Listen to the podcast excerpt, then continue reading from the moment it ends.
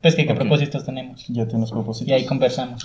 Me parece bien. Eh, propósitos. Piensa. Ser más marica. más. ¡Estúpida, mi idiota!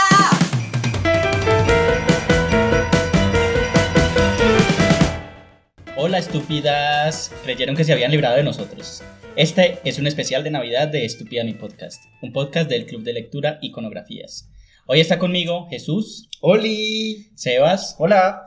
y yo soy Esteban y vamos a hablar de Navidades maricas. ¿Qué experiencias navideñas raras les han tocado? Así que tengan que ver con sus maricadas. O sea, no muy buenas experiencias de niña raras. Sí, ¿no? eso suena como fetiche. Sí, no sé, he tenido sexo con alguien disfrazado de Papá Noel. No lo he hecho, pero Debe estar ese fetiche. sí, obviamente. No, yo creo que la más raro, pues es como que generalmente cuando uno es marica le pasan cosas que tienen que ver con la exclusión como soterrada, como hay tal, tan linda la exclusión que a veces es como por cariñito. Entonces a mí una vez me dijeron como, ay, sí, usted va a venir con su pareja, pero, pero que sean como ¿Dijo pareja o amiguitos". dijo novio? Pareja. Y ustedes decían, no, pero no, menos mal, ya mi familia ha cambiado mucho, por cierto. Pero ¿Ya novio? ¿Ah? ¿Ya dice novio? ¿Ya no dice Sí, ya, pareja? ya, ya. Ah, bueno. Ya para todo es como súper, ya, listo, aceptada, listo. Entonces pico para allá, donde sea, como quieran.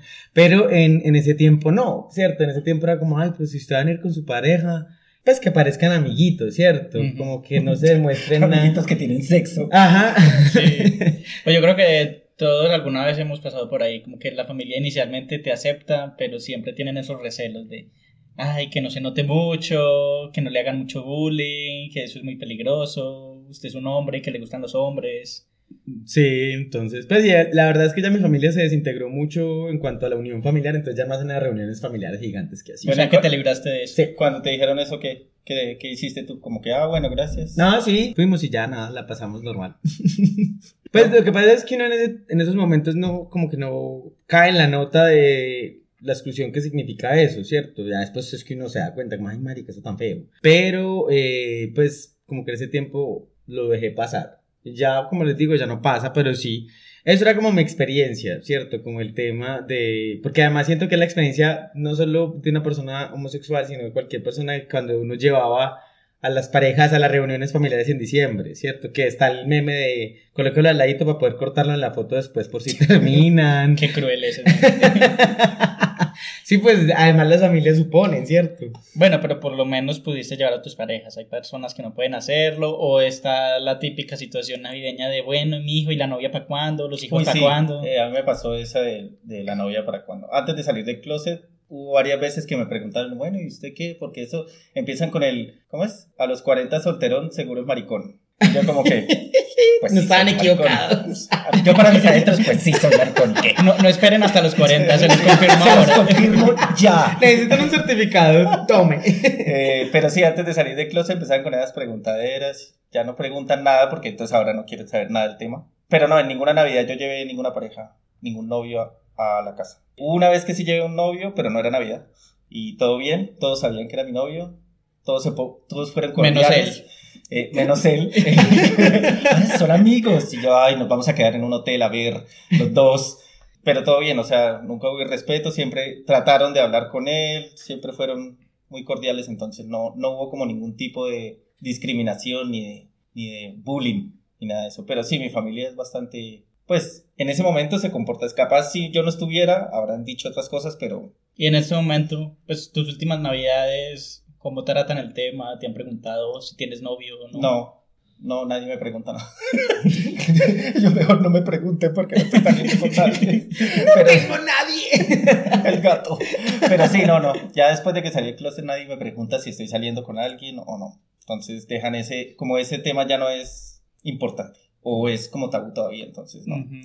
No, pues mis experiencias, yo tampoco he tenido así como la experiencia de, de que me digan que no, se, no, que no se muestre o que disimulen, nunca me ha pasado, menos mal.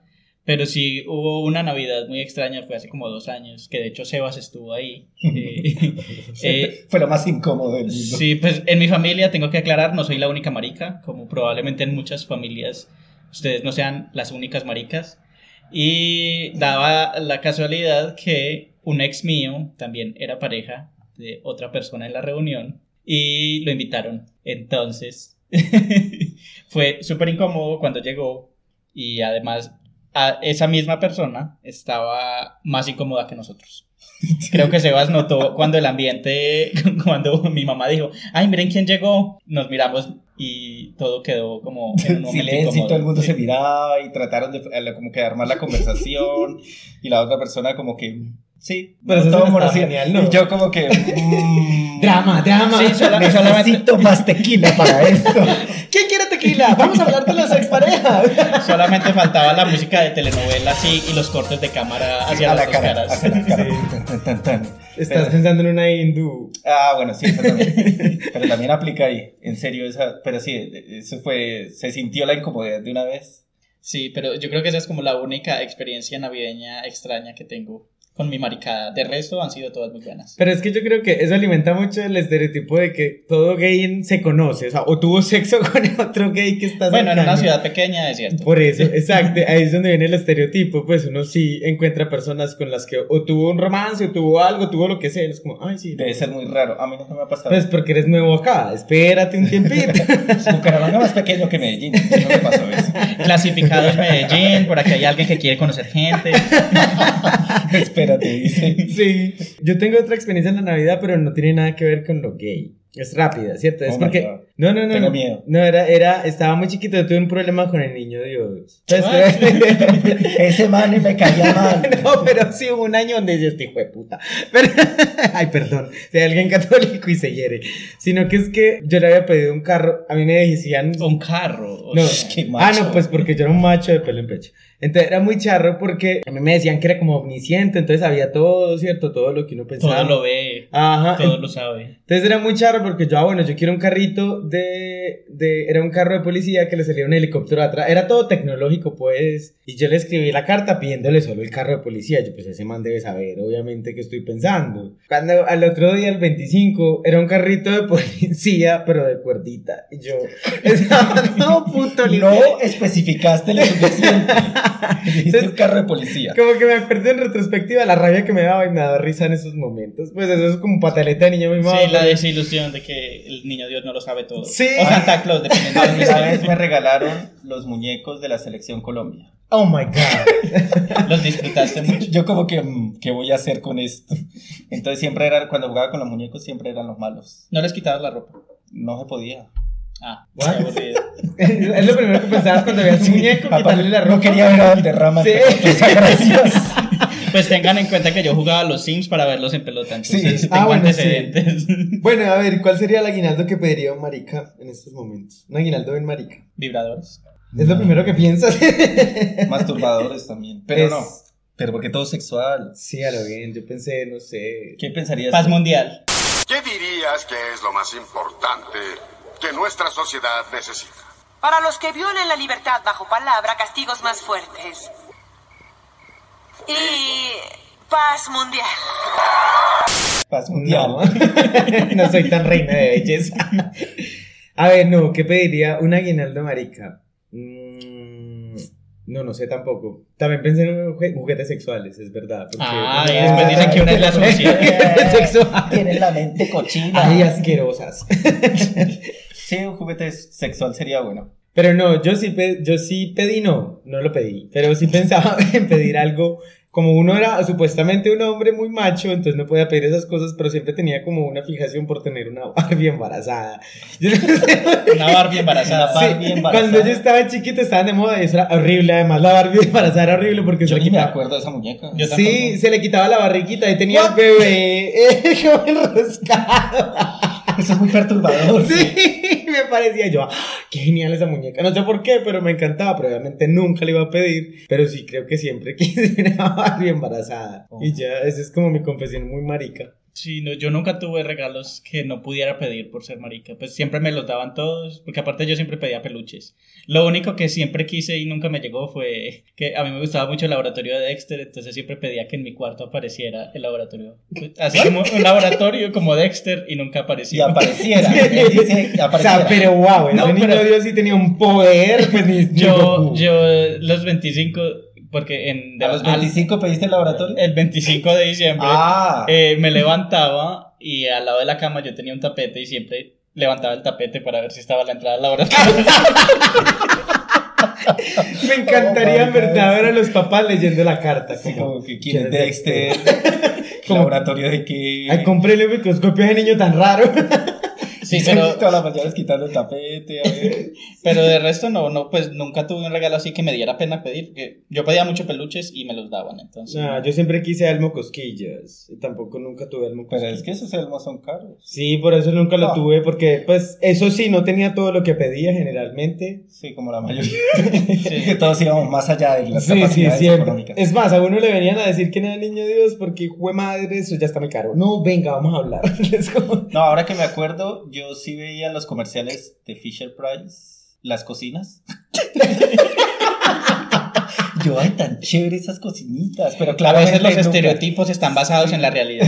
Sí, ve esa cocinita. Ahora cocino y me da una mamera arreglar la cocina. Pero no sé, me acuerdo, me acordé de esa cocina de Fisher Price. Que me parecía como que, uy, qué chévere cocinar y todo eso. Y pues sí me gusta cocinar, pero nunca tuve la cocina de Fisher Price porque era muy cara. Sí, Y además, pues tampoco nunca la pedí. eran muy costosos los juguetes. Eso Pues era eran horriblemente caros. Pero a mí también me encantaban como ver esas cocinitas. O esas cosas que hacían helado. Y Ah, sí. salían todos y uno decía, wow, Wow. bueno, El- uno el- comérselo, intoxicarse. El hornito, había también un hornito donde uno podía hacer cositas. Sí. Sí, Pues, pero eh, qué bobada que los juguetes tengan género. Los juguetes no deberían tener género. Obviamente no, pues ya uno lo piensa, pero en ese momento vaya pide un juguete de esos y verá, lo mandaron a uno para el psicólogo. Sí, Pues va a pedir a la Barbie embarazada a ver qué le pasaba. Pero en internet vi un video de un niño que quería disfrazarse, bueno, esto no tiene que ver con Navidad, pero que quería disfrazarse de Elsa, Ujú.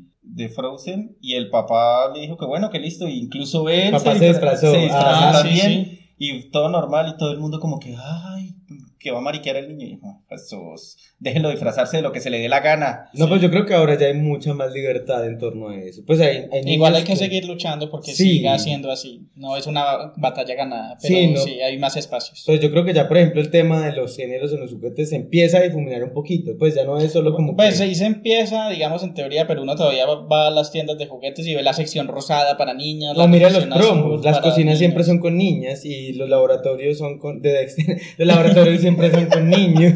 Sí, pues por ejemplo, las niñas no pueden ser científicas, las niñas no pueden ser matemáticas, no pueden ser astronautas. Obreras. Ah, pero Barbie es sé lo que quiere hacer. Tú puedes ser lo que quieras ser.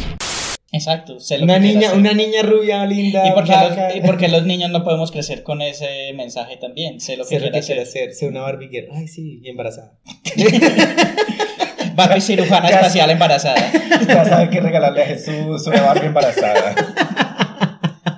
Bueno, no, entonces eh, la idea es que podamos también hablar un poquito de este año tan atípico, ¿cierto? Bendito 2020. Entonces, bacano sería hablar como, hey, que ha sido lo más positivo del 2020 y que ha sido lo menos positivo del 2020. Entonces, ¿qué tal va el resumen del año para ustedes? Pues yo creo que el 2020 se resume tanto en bueno como malo. Coronavirus.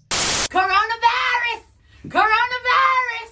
I'm telling you, shit is real! Sí. Sí, hay cosas buenas que hizo el virus, sin, pues, quitando todas las cosas malas y las muertes y todo esto. En lo personal, hablo desde mi punto de vista, no hablo de cosas... Desde un punto de vista privilegiado. Sí, y, y egocéntrico y envidioso.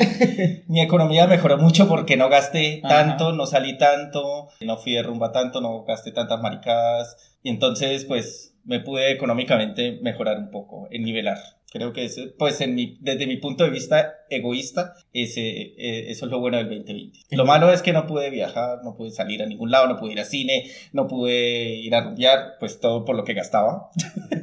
Entonces, pues sí, unas por otras. No, yo creo que para mí casi que fue muy malo en general, pero, pero no me tuvo cosas buenas. Muy malo en cuanto a, a- Yo siento que emocionalmente fue un Muy desgastante, Sí, sí. pues y, y eso que uno está hablando, aquí estamos hablando desde un lugar de privilegio y hay que reconocer eso. Es un lugar de privilegio donde uno no tocó aguantar hambre, donde uno no tocó sufrir sin trabajo ni nada, pero aún así fue desgastante, en una medida menor, claro está, para otras personas, pero fue emocionalmente y el todavía. encierro, el, el duelo que uno hace con los planes a futuro. No, y, y yo creo que tiene que ver también con la presión social que existe de que hay algo afuera, ¿cierto? Por más que uno empiece a salir, por más hay algo que todavía está como en el ambiente. También la presión social de estar adentro. Ay, pues ahora que estás en, en cuarentena, aprovecha tu tiempo y haz un curso de algo. Y la Haz gente que no quería hacer yoga. curso, sí, Sí. haz yoga. Ahora tienes haz- que ser wellness coach, tienes que estar en Horrible. todo. Eso sí fue una cosa que yo la verdad detesté este año. Pues era como que, como estás en tu casa, también la gente gente yo siento que se exageró en esa idea de no volverse loca encerrada en la casa, porque además nos choca pasar tiempo con nosotros TikTok. mismos. Bueno, no, el TikTok.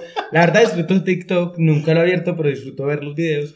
Sino que lo, lo teso es que era como toda una vida fitness todo el tiempo, tiene que hacer ejercicio. No, pues, marica, yo Sí, no tenía de- ganas ni de levantarme a trabajar ahora. Déjense el tiempo de, de no hacer nada, de pues vivir la, el duelo que están haciendo, porque lo que yo pienso también es como que todas las personas vivimos un duelo este año. Pues el duelo de la normalidad, la normalidad murió y no va a volver, y cuando vuelva no va a ser la misma normalidad que extrañamos, entonces sí es, es un proceso psicológico muy fuerte para todas las personas. Y cada uno lo maneja de, de una manera diferente. Ujú. Entonces, habrá uno que sí se habrá metido como a cinco cursos online. Y Hizo no pan, todo el mundo hizo pan. No sé no qué tenía pan. el pan, pero la gente, yo lo miraba en Facebook, panes por todas Yo partes. tampoco hice pan. Yo tampoco hice pan. Pero sí, la gente hizo mucho Y pan. a mí me gusta el pan. De- voy a hacer Fracasaste pan. en cuarentena. Todavía tengo tiempo. Sí. Pero algo, algo que mucha gente hizo en cuarentena y que me alegra que estemos en esa onda es podcast.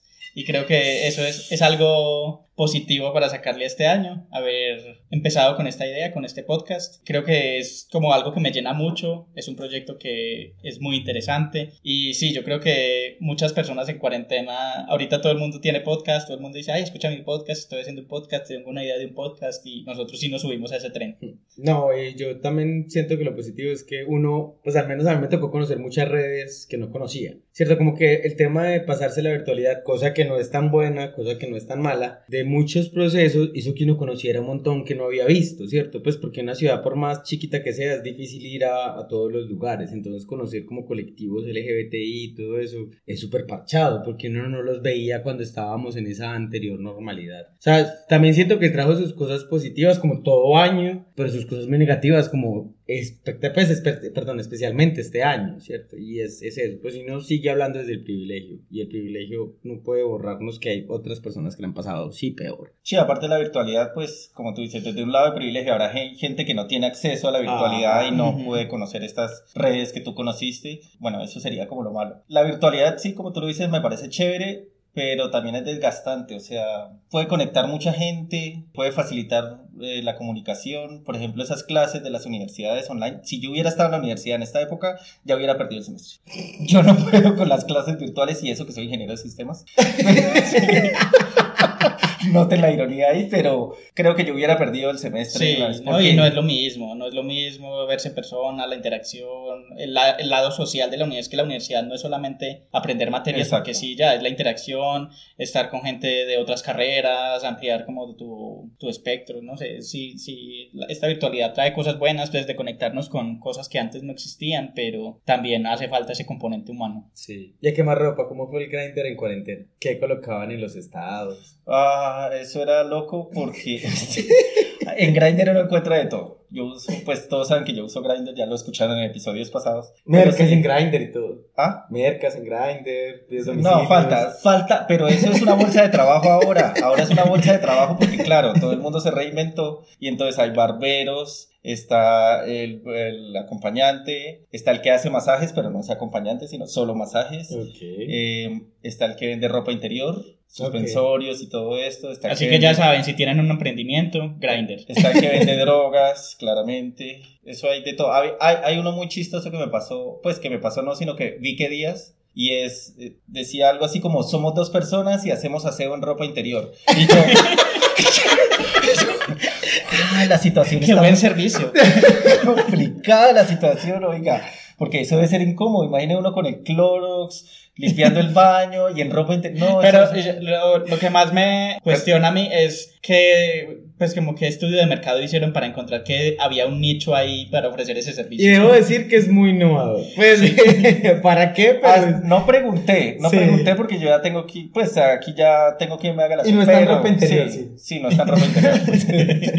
pero sí, eso fue muy, muy, muy raro. Listo, y, y la última pregunta que teníamos aquí sobre la mesa es ¿qué propósitos tienen para el 20, para el do- 21. 2021? Sí, es. Y, y vas a seguir en el No 2020, sé si iba a ser ¿cierto? 20, O sea, es que querías no, este año no se atrapado. acaba, no, no quiere terminar. Es que es como si no hubiera existido.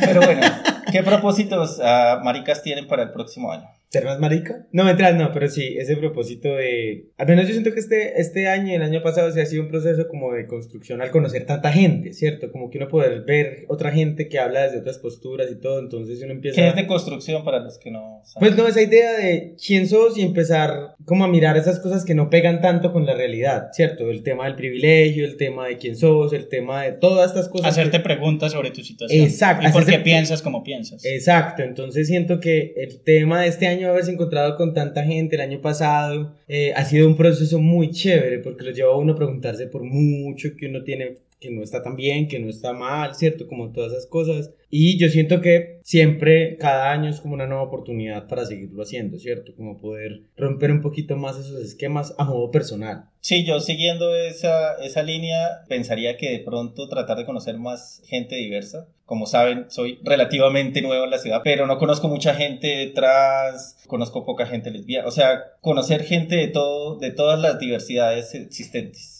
Creo que eso sería un propósito para mí. ¿No tendrías checklist de contratar a los dos de Grindr que hacen? Por colaborar con la economía del país. No, no, gracias. Otra cosa para el próximo año sería no usar tanto Grindr porque creo que voy a tratar de abrirme más a relaciones no tan virtuales. Sé que estamos en la virtualidad como lo dijimos, pero sí es que Grindr es desgastante y Tinder y todas esas son muy desgastantes. Entonces, tratar de no usar eh, aplicaciones para conocer. Después de un año de virtualidad, ya estás harto de la virtualidad. No quiero eh, chatear con nadie. No me hables, no mentiras.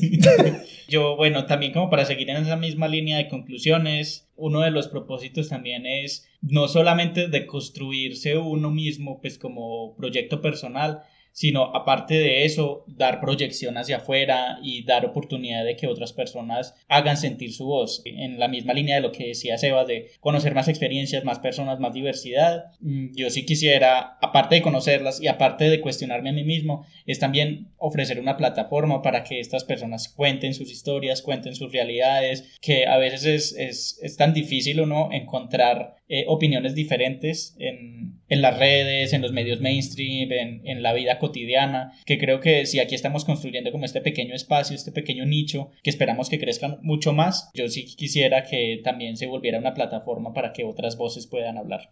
Y yo creo que ya esos serían como nuestros propósitos maricas para el próximo año. Sí, tendremos más, pero que no tienen nada que ver con la marica. Sí, no, los, no, los humanos, pues sí, sencillamente. entrar al gimnasio, si se puede. Ah, no. Ay, Leer más libros no a entrar al gimnasio. Yo nunca lo he tenido, yo nunca he tenido. Ejercitar la mente. Ejercitar sí, yo nunca he tenido eso como propósito. Yo sé que todo el mundo lo hace, es como, ay, no, ir a. Tú vas a los gimnasios en enero y no puedes entrar. Bueno, ahorita no sé cómo sea con la nueva sí. normalidad, pero antes tú entrabas, ibas a un gimnasio en enero. Y, y en febrero ya no hay nadie. Y en febrero sí, ya no había. ¿Esto qué pasó con toda la gente que venía? No, ya desertaron. Es que a mí y ellos lo saben, uno les pregunta y los de los gimnasios saben como que, ah, no, esos son los que registran en enero y ya no vuelven más. Es que a mí me encanta ver todo el mundo, no, el otro año hago ejercicio. Yo nunca me he preguntado por eso. Pues yo creo que yo voy a sufrir de mil enfermedades cuando esté más viejito, pero nunca me he preguntado por eso, como que decir, el otro año me meto al gimnasio. Oh, ¿Nunca has entrado al gimnasio? Sí, una vez entré, ah. hice ejercicio y me, casi me desmayo. Entonces nunca más en la vida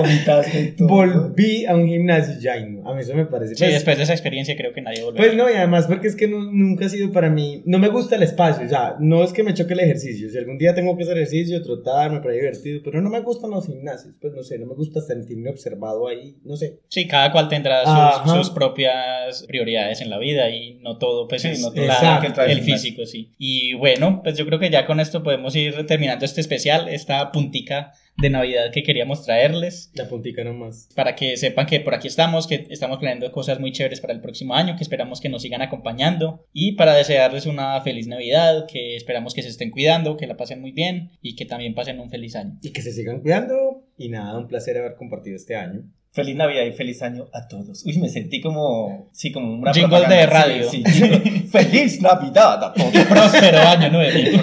Pero díganlo más, marica. La Navidad. y nos despedimos con Jingle Bells de Mean Girls. Pero lo vas a colocar, ¿cierto? No lo vamos a cantar. Canta, Jesús, canta. Bueno, chai.